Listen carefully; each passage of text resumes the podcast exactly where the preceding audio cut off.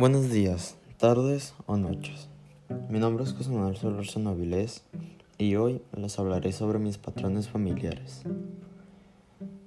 En mi familia existen muchos patrones o costumbres, reacciones o maneras de hablar, expresarse, etc. En mi familia siempre existió una buena comunicación. Cada quien da su punto de vista de las cosas y todos pueden hablar ya sea por parte de mi mamá o de mi papá. Sin embargo, aquí está el primer patrón en mi familia, y es que todos hablamos con un tono de voz muy alto y fuerte, que hasta a veces puede parecer que estamos regañando a la otra persona.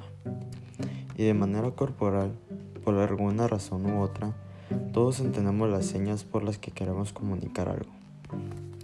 También, en la manera en que cada uno maneja las situaciones que se nos presentan. Pienso que en la familia de mi papá es más impulsiva y reacciona muchas veces sin pensar, sin pensar tanto las cosas, y sobre la marcha de las acciones van improvisando, mientras que por la parte de mi papá piensan más las cosas, piensan más antes de hacer para poder analizar bien las alternativas que tienen.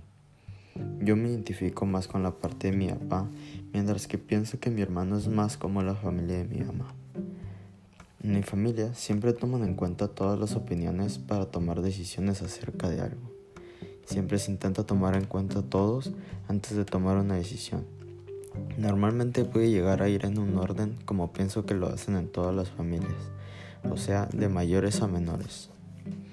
En mi familia Siempre me han inculcado el ser una persona ambiciosa y con metas, y siempre todos se han esforzado para poder lograr las cosas que quieran hacer. Y en verdad sí me han transmitido esto.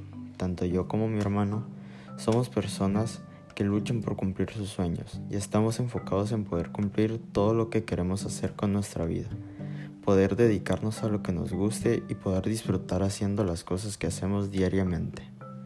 En conclusión, Pienso que de verdad todas las costumbres, las formas de actuar que tenemos, si vienen de generaciones atrás de nuestra familia, y en verdad debemos tener presente esto, porque muchas veces nosotros podemos recordarles a familiares con comportamientos nuestros o nuestras formas de actuar a otra persona de nuestra familia y no podemos perder esto, aunque en verdad creo que no es fácil de, que se desaparezca algo de esto en nosotros. Muchas gracias por escuchar este podcast en el que hablamos de mis patrones familiares.